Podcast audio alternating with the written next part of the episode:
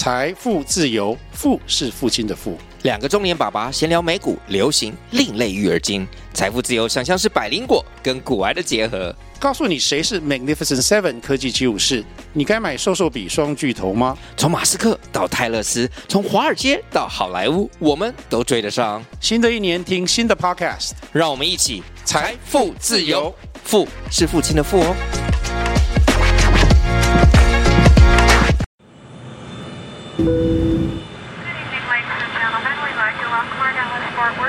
我是机长李大华，负责 FM 一零二点五航班，欢迎搭乘幸福商务舱，带您飞往幸福的地方。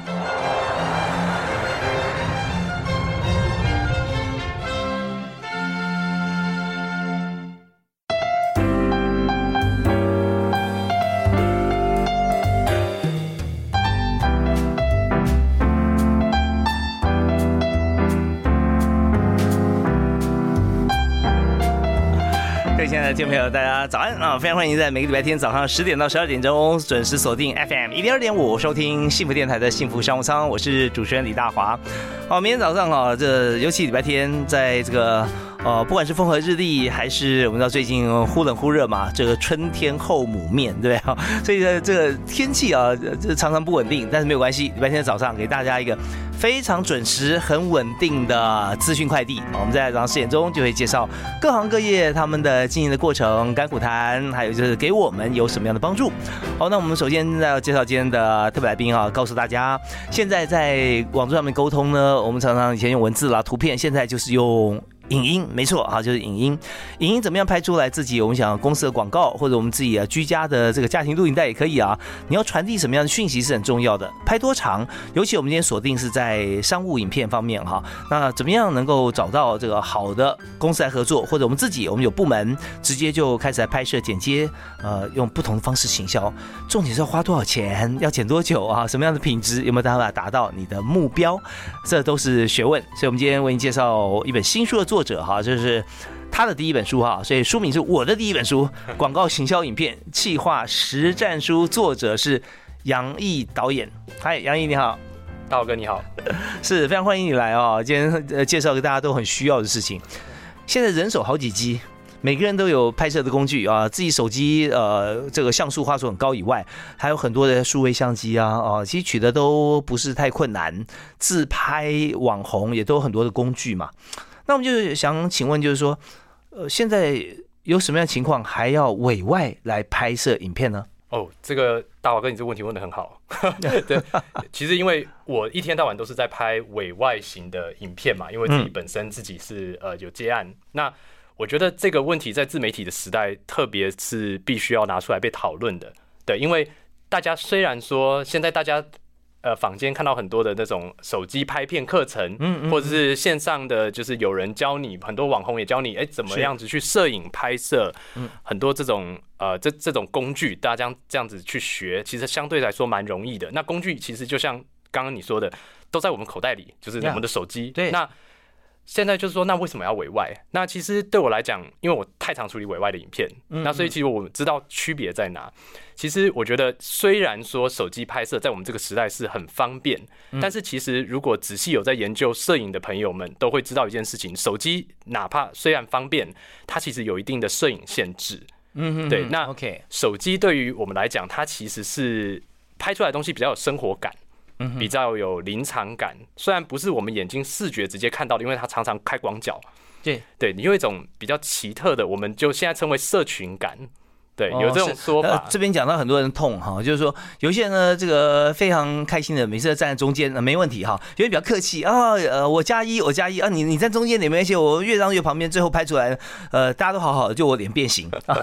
对对对，这样广角只是这一点了哈。那所以在运用的时候，有的时候它是一个很好的一个一个叫技术的工具啊，你就是要广角。有的时候你不需要的时候，你还真是麻烦啊。对，那我觉得。拍出来的东西，之所以我们在很多的摄影的朋友之间在讨论说，哎，手机拍出来怎么有种社群感？社群其实也可以帮大家解答一下，其实那是因为我们手机的镜头，因为它镜头就是这么的短，我们叫做短啊。短的话，就跟相对于摄影的朋友很喜欢用那种很长，我们这大炮长焦镜头，它摄影出来拍出来的画面是有质感上的差别，大家就看到说长焦镜头背后看起来就会是哎有一点虚，有景深，嗯，背景很漂亮，就是哎模模糊糊的那种感觉，就像现在很多手机用人像模式是吧？对，但是那个。止于静态，现在动态的话还没有办法，除非你真的能够在手机上接个长的镜头来做这件事。那因此，所以手机常常拍出来的影片，尤其是可能大家都会看到社群上面的影片，都会长得比较有社群感。主要原因是因为我们受限于手机的那个镜头，OK，因此拍出来的东西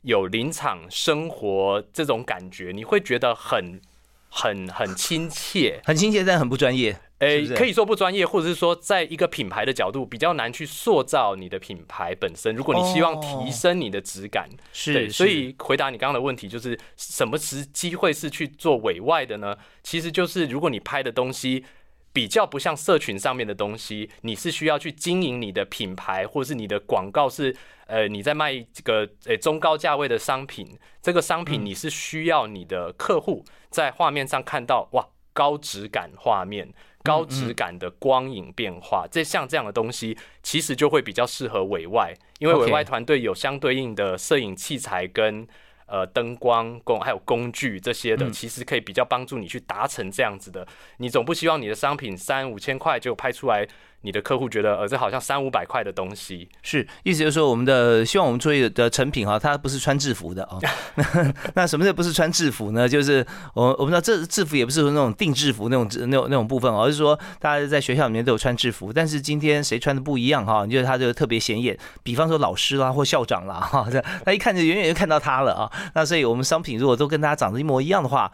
那可能很辛苦，所以要透过专业啊拍摄跟制作。好，那到到最后回头在行销面，它还是回回回到社群，所以那时候就让大家看出来了哈，你社群影片所拍出来的专业度，就跟一般用手机呃拍出来的，用一些剪接软体啊剪出来的这样子的影片是很不一样的啊。好，那呃，当然我们要先先有一个呃创造感啊，我们要做不一样的部分。好，那紧接着我们要来看啊，就是如果我们现在已经决定要用专业的，不管是委外还是用这个不同的器材哈，我们要花多少预算？这往往是一家公司要要开始要做影音的时候非常重要的一个抉择。那我觉得，呃，讨论预算这件事情，其实像我在这本书里面，呃，我特别提到就是。我为什么我的四个章节其实预算这个章节放最后是吧？对，我的我前面是讲策划创意，然后再来是拍摄流程，再来最后才讲预算。其实原因是很简单，是其实还是要搞清楚说你需要的是什么样的影片。像我第一个章节里面提到的有七，我我们平常归纳出来常比较常见的七大类型的影片。那你还是要先弄清楚你现在是需要哪种影片。然后才会去做预算的规划，因为其实落差真的很大。像前几年，呃，就是曾经有我在书里面有提到，前有一阵子大家可能有印象，印象就是有所谓的叫做“微电影之乱”，我称啦“微电影之乱”，就是所有的企业全部都在拍微电影，包含最后连呃公部门都加入微电影的行列。那我觉得。这件事情其实，因为微电影其实并不便宜，嗯，对。如果你随便拍，被拍被当成是所谓的呃所谓学生作品或什么，那其实是大大的影响到你的企业形象。OK，好，所以微电影到底要多微哈？啊呃，如果说用商业用途要多长？我们休息一下，继续回来访问今天特别来宾哈，杨毅导演，他这本新书里面谈的非常仔细啊。大家看完书之后，你可以也顺着书去找专业，或者顺着书自己拍，都是有可能的。好，我们休息一下，马上回来。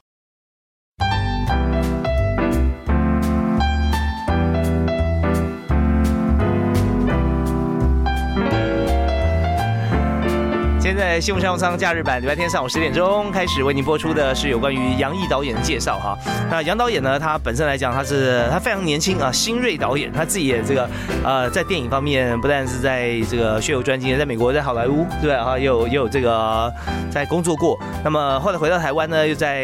对岸在大陆哈工作，再回到台湾。所以现在我们就看媒体的变化哈，在其实，在大陆跟美国，这是两个很不一样的场域，但是。你知道，就是说他的影片拍摄的量都很大，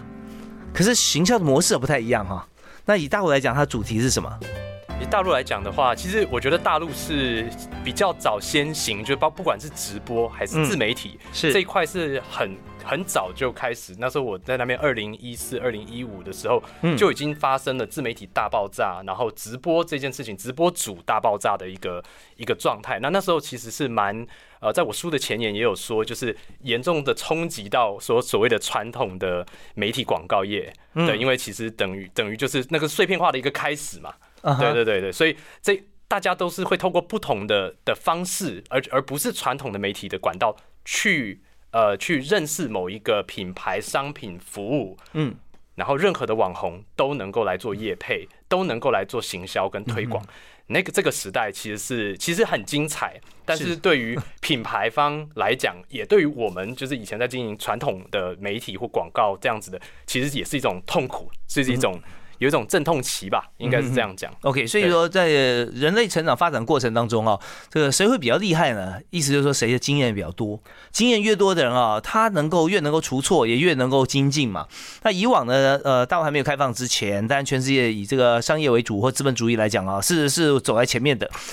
那但是开放之后，我们发觉说，在大陆不管是支付也好，行动支付也好啦，或者说影音啦、影片啦，啊，或经营模式啊，是收费或打赏，这些是台湾比较没有的经验，所以在这方面它就走在更前面一点。是，所以你看啊，以目前来讲啊，呃，就商业影片这件事情来看，我们直接说好，经过这么多的一个部分的成长啊，大陆、台湾或者欧美，那以现在来讲，在台湾啊，如果要拍支商业影片的话，你觉得最重要啊，我们要掌握哪几个元素？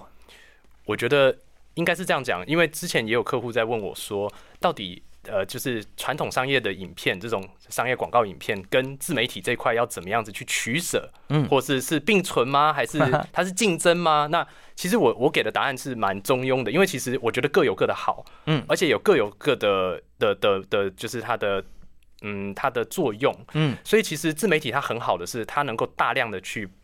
像发传单一样。，OK，因为现在的话，主要是因为自媒体掌握了很多的粉丝和流量，是。但是其实，在品牌这一块，其实还是回归到客户还有品牌方自己要去经营的时候，那其实传统的就是这种广告，或者是我们所谓的呃，这样像我第一章节在讲到的形象影片，或者是一些比较媒体的广，就那种广告影片，那这些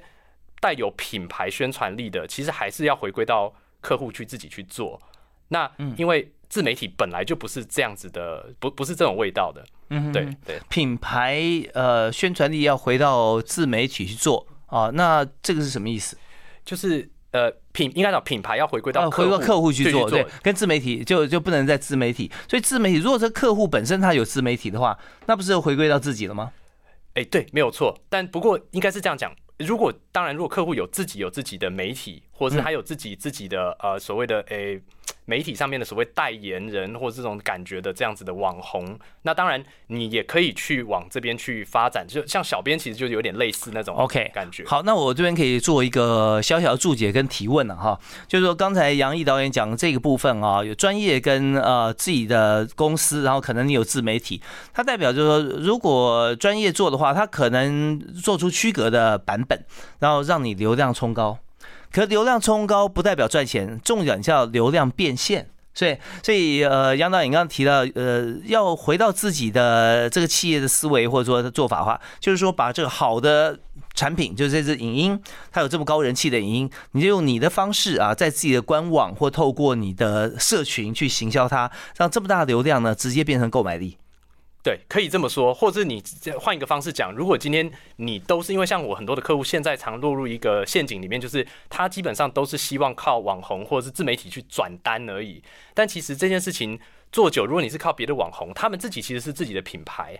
那他跟你的 品牌其实是有互相的冲突，因为他的粉丝是在看他的品牌，不一定是看你的品牌。哦，比方说是网红，他有很多品牌，那当然是另外一回事。那如果说很多品牌里面有一项是他自己的，那这个时候就可能有一些像是呃敬业之间的一些汉格了，对不对啊？对，这是其中一个。二来是他他的粉丝其实是看他的，不管他的形式、他的娱乐，他们他的粉丝的方式，其实他的粉丝是看他的品牌。所以其实你网红其实不一定能够去帮你养你的品牌。好，那在这边哈，我们还有两分钟时间哈，你你举两个例子。第一个例子，你想说像网红有没有什么样子的情形哈，你可以让大家秒懂，然后要怎么样做才能够成功的，再举一个例子。我觉得其实从呃客户的立场来讲啦，自己的影片我都称自己的影片，嗯自己透过自己的管道去，不管是推广行销的影片，那这些一定要有，那我都把它称为比较品牌类的影片。嗯那其实这样。结再结合，就是譬如说，如果你要做网红相关的业配、行销、转单，我觉得那可以，但是我觉得那个是一个完全另外一件事情。对，比方所以说，呃，比方说，你就让他们去做开箱影片，例如说去做就是测试影片、比较影片都可以。但是那个跟你自己在策划，像我书里面一直在强调的，就是一些品牌力比较强的影片是有区隔的。这两块其实要同步去做。请网红来做开箱影片，他所有做的就围绕在你的商品上面。对，那如果不请网红做开箱，那大部分请网红做什么呢？但是不会成功。比方说，嗯，比方说，诶、如果今天是一些比较特殊的，譬如说，呃，你只是让他，诶、譬如说口播业配，或者是后面他围绕着，譬如哪怕他是帮你做，譬如说一个情境的剧情，然后到像我举例，像其实像之前呃有些洗发精广告很呃洗发精品牌有时候会找网红去夜配，嗯哼，对，夜配完它的剧情其实很有趣哦，很好玩哦，到了结尾你也大概知道是洗发精广告哦，嗯，但是后面哎、那个品牌是什么，其实你忘记了。很哦。常很常发生这种状况，那有没有办法让他成功呢？就不断打品牌。就是你要让你的品牌在别的地方让大家都有印象，譬如说海伦仙露丝，然后你已经有印象的时候，当那个网红在打的时候呢，那个印象才会加成上去。哦，所以对一个新品牌来讲，找一个非常知名的网红未必有效。对，这个确实是这样子。好，那至于说怎么样能成功呢？我们听段音乐回来，继续访问今天特别来宾杨毅导演。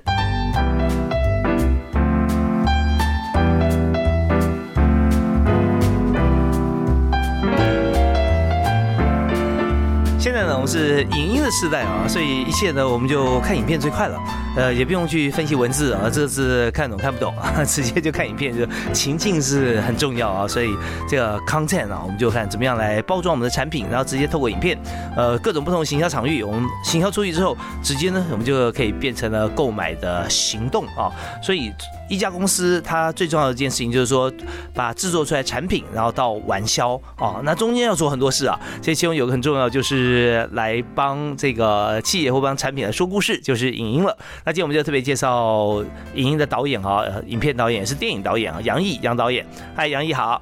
哎，大华哥好。是好，那我们在今天节目里面，我们要和大家分享说你推推出的这本新书啊，那里面有讲到很多的关键，就广告行销影片，嗯，这是你的第一本书，但是我们知道人往往啊，这个生小孩也是。第一个照书养啊，第二个照书养，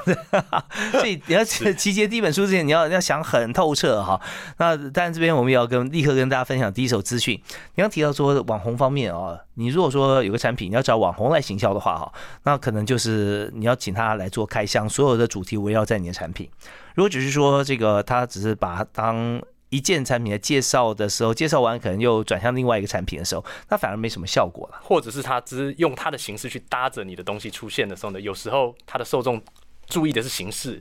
他的那娱乐形式而已，反而你的商品就会掉出去了，哦都，有可能。有很多了，我知道你现在不太好举例，但是脑海中你有无数的例子，对不对啊？比方很多影音啦，像是那个呃，大陆跟台湾都有一些团队嘛，对不对？呃，有一个是像是万万万万没想到啦，啊，群人啦，或者是呃社畜啊，对不对？很多啦，很多这种团体，他们是非常棒的一个团体。但是如果说你要思考说怎么样搭配，他们也有帮大家做业配，也有不是没有哦，也有成功的哦。有可是你要思考到说怎么样会成功，怎么样可能不成功。对啊是。那如果不找人代言，自己做怎么做？我觉得不找人代言或者是所谓的业配的话啦，那其实自己这个也是我很多时候在帮客户在在规划跟设计的，就是你自己本身你要推自己的影片，那这个影片里面一定是宣传你的服务或品呃或商品，嗯，那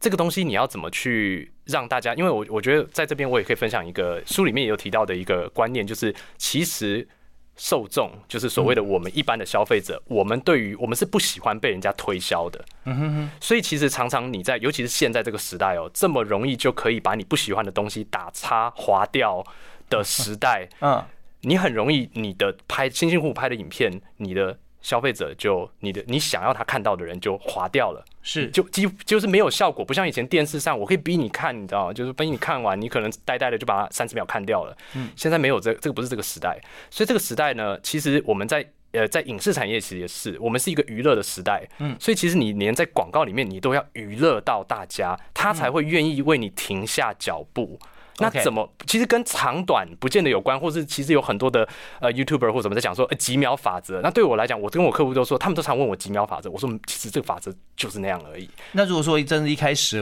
你让大家所看到的要看到什么？那如果说长度不是重点的话，那什么是重点？娱乐是重点，啊，对举个例子来，行行销是目的，但是娱乐是重点。有没有你觉得很成功的作品啊？它一开始是怎么样？有，那其实应该是这样讲，呃，像我们最早之前，以前像譬如说，嗯。大众银行好了，我举一个，这个是大家几乎都看过的嗯啊。那其实我觉得他在自己在故事的包装上面，其实它本身就成功。虽然说有些人 argue 说他在品牌的上面没有琢磨太多，嗯，但是其实我觉得就它本身去去包装这个故事来讲，它其实就已经有它的因为娱乐效果在。我当然讨论娱乐，它娱乐是你通常看完你就会很感动。OK，那徐明给大家一个图像，你说的大众银行是哪一支？呃，有两只，一只是最早的那个说妈妈去国外找女儿蔡英妹的那一只，哦还有后面的那个就是所谓的呃不老骑士，或是称梦想骑士的那嗯那一只。看完你是是会感动的。那很多的泰国广告也会让你有感动 或者是这种感觉，对。但是感动是一种娱乐方式，另外一种娱乐方式就是好笑。嗯搞笑，觉得很有趣。还有另外一种方式，我在书里介绍，就是很厉害。比如说之前红牛的广告，从那个飞机里跳出来，嗯嗯，对，就是要从山上跳下来，要飞到飞机里面，还不是飞机里跳出来。那或者是很多的骨牌的广告，那些都是娱乐，让你的看广告的人能够被娱乐到，他就会停下来为你留下时间去看你的广告，而不会有产生被推销的感觉。这个是现在的一个广告一个很重要的一个成功元素。所以就是说，在广告商品呢走在后面，前面的则是意念或唤起经验，或者说贴近他的内心的感动啊，共感，共感。好，那这边在人家可能又会问你了，那几秒？就一开始的时候，你你看到什么样的画面，你会停下来？你如果看到什么样画面，你会立刻划掉？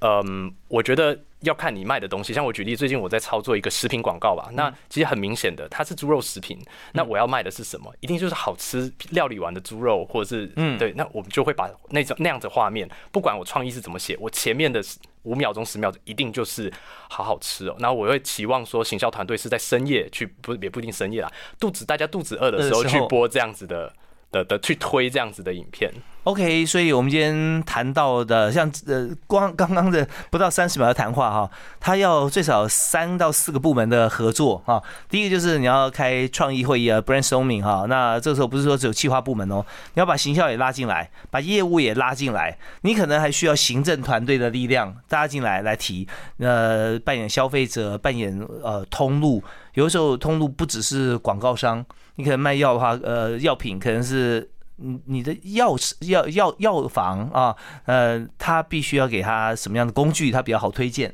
这些都要进来。对哦，所以你看一开始有好吃的，大家所需要的，那可能用画面怎么样带到好吃，对有，没有声音？而啊且而且影片用在哪里也是很重要的，所以像在呃第一我的第一章节里面都提到说是在惠尔玛在哪里去播，这个其实也是一个重要的元素。嗯对，就是嗯在哪里播，你就会需要不同类型的影片。像例如说你在卖场，不会有人为你驻足五到六分钟在那边看一个微电影，那你其实在那边不适合放这样的东西。OK，但我们知道说，在呃影片拍摄的时候啊，那个时候是一个发散的一个一个工作的形态，就是说你到处拍，拍越多素材越来越好。我们有这么多素材，我们可以剪接嘛，对不对？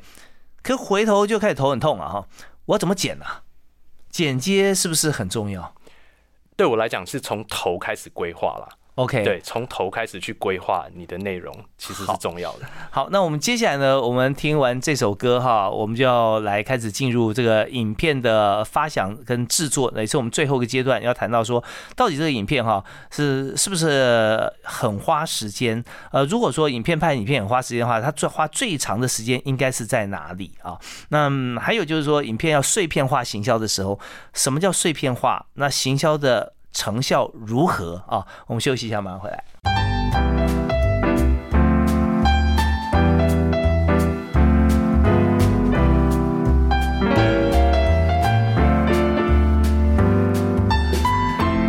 世界上最难的事情啊，就是把自己脑袋的东西放别人脑袋里面啊，把别人口袋里面钱放自己口袋里面啊。这这句话已经讲了二十年了哈，但是还是一样很难达成。是，那杨一坚在我们现场啊，你导演就是要把自己脑袋的东西放在别人脑袋里面，但是中间有个介质，透过影片啊。好，那拍一段影片哈，就像你常去接客户的 case 啊，你在通常平均要花多少时间哈？从第一次讨论到最后成品出来。OK，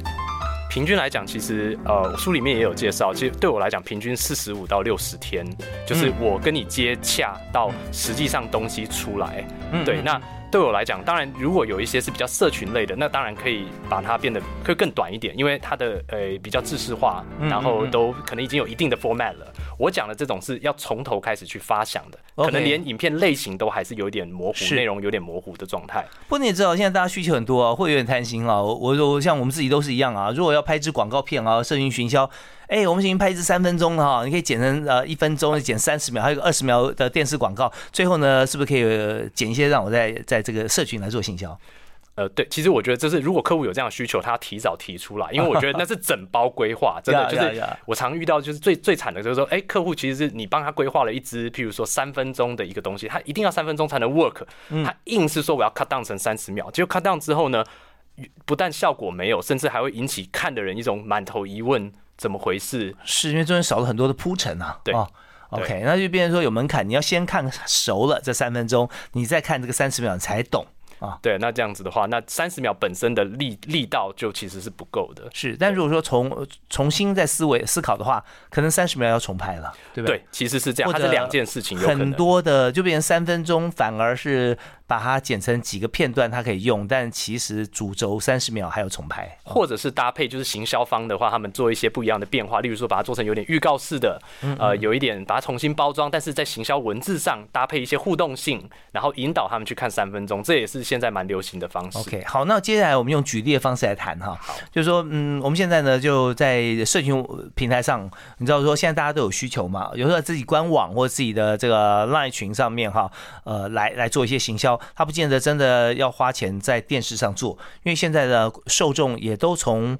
传统媒体移到了这个数位媒体上面来。啊、那我们在做的时候有没有什么样子的 case，就是说讨论出来以后，然后在多少秒数啊是适合在社群上发酵，然后我们怎么做呢？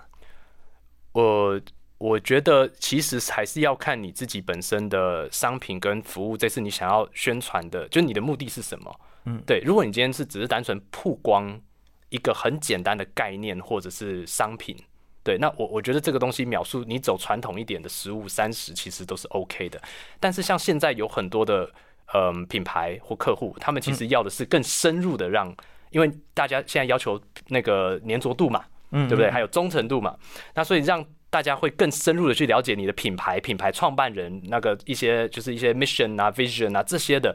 这些影片通常都会比较长一点，它可能就是有一点像是书里面提到的呃微纪录片的方式，对，就是或者是在更那个一点有点实境影片的那种方式，实境秀的方式去做。是，那现在市场上来讲啊，呃，大多数人需求是什么样类型影片？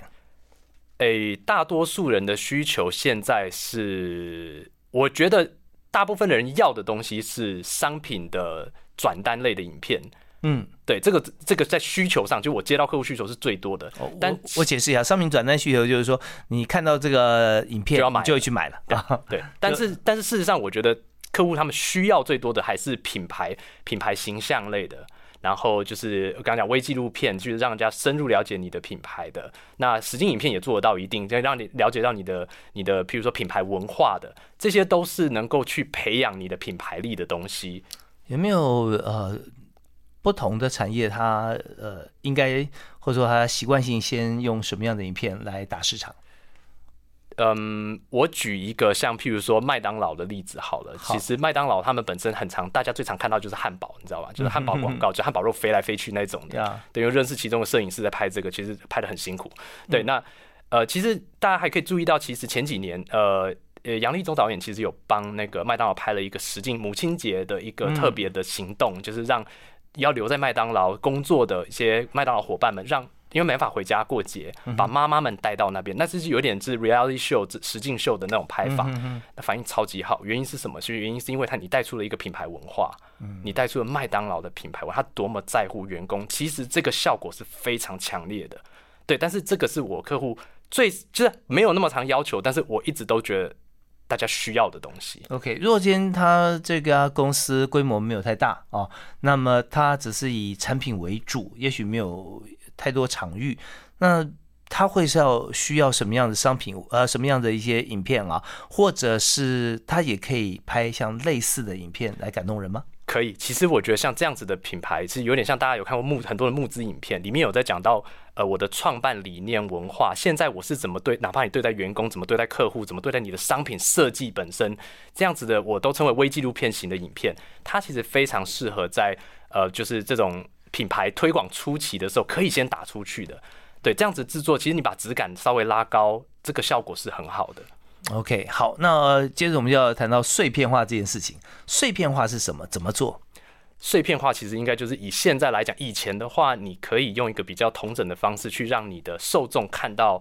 就是广告，还有就是你的商品打出去。现在的话，因为我们的荧幕很多，然后其实我们的诶通路很多，平台很多，所以你得到一个商品的印象、品牌的印象的的来源太多种。其实这就碎片化的的一其中一个就是困扰或问题，所以为什么现在客户又要经营社群，又要社群小编，又要又又要找网红，然后自己自己也要有影片哦，自己还有 landing page 哦，自己可能还要打行销广告，Facebook 广告、YouTube 广告也不能停。嗯，其实客户是很困扰的。是对，这就是碎片化本身这个时代的你说行销上的困境，但它也是机会。嗯，也就是说在。呃，无时无地无处不会看到你的广告，随时都可以看到你的东西，但是又不会让大家觉得说很很干扰。对，或者是这样讲，我觉得碎片化的这个时代有一个大的机会，就是去更深入的了解你的受众，就是你的目标消费族群，因为他们都存在碎片化的一些小聚落里面。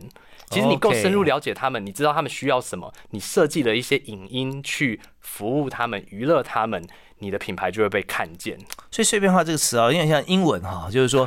英文的词性跟中文不太一样，就是它可以既是名词，又是动词，又是形容词，对不对啊？它可以是说这是一个现象，碎片化时代。那么你的广告呢，又把它剪成碎片化，去碎片化的社群里面去行销，所以整个就是你必须回到刚才这个杨毅导演一开场啊所说的。最重要一件事情，花最多时间在哪里呢？是了解你的呃品牌跟产品跟目的性，还有你的受众到底是要要什么。了解好之后，你就可以完成你的搜集，然后再剪接。剪接如果说真的花很多时间的话，表示你前面想的不够清楚啊。你想清楚了。要东西也来了，啊到时候剪接应该是非常好，完整规划，完整规划。到时候就是你要这个 slow motion 啊，你要做什么特效啦，你要配什么音乐啊，就就 OK。啊，最后还有十秒钟，你看看到底做这广告，合理要花多少钱呢？我觉得就是一样是看案子，也是要看你的类型。对，那我觉得如果这个解答你想要知道的话，其实看我的书。OK，这这这是完整行销哈，这不是随便画。直接我们前面谈了这么多，大家看这个杨毅的第一本书啊，《广告行销影片企划实战书》。OK，我们今天节目时间关系，我们到这边要告一段落。非常感谢杨毅接受我们访问，谢谢谢谢大谢谢感谢大家收听。我们在现在结束以后十一点钟，我们第二阶段啊，继续回来跟您聊生活。健康跟娱乐，我们休息一下，马上回来。